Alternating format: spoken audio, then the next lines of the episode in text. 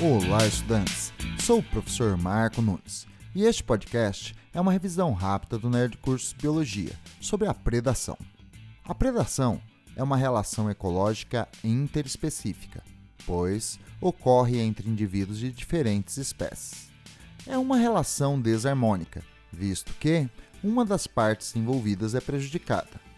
A relação presa-predador mantém sob controle o tamanho das populações quando o número de presas aumenta, favorece o crescimento populacional dos predadores, devido à abundância alimentar, provocando a diminuição da população das presas, refletindo em seguida na diminuição do tamanho da população de predadores.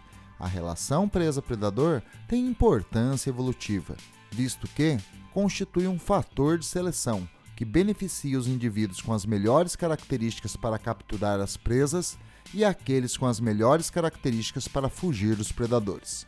A seleção simultânea dos melhores predadores e presas pode manter a relação evolutiva em equilíbrio, um processo chamado coevolução, conhecido como teoria da rainha vermelha. Bom, é isso aí. Continue firme nas revisões do Nerd Cursos Biologia e bom estudo!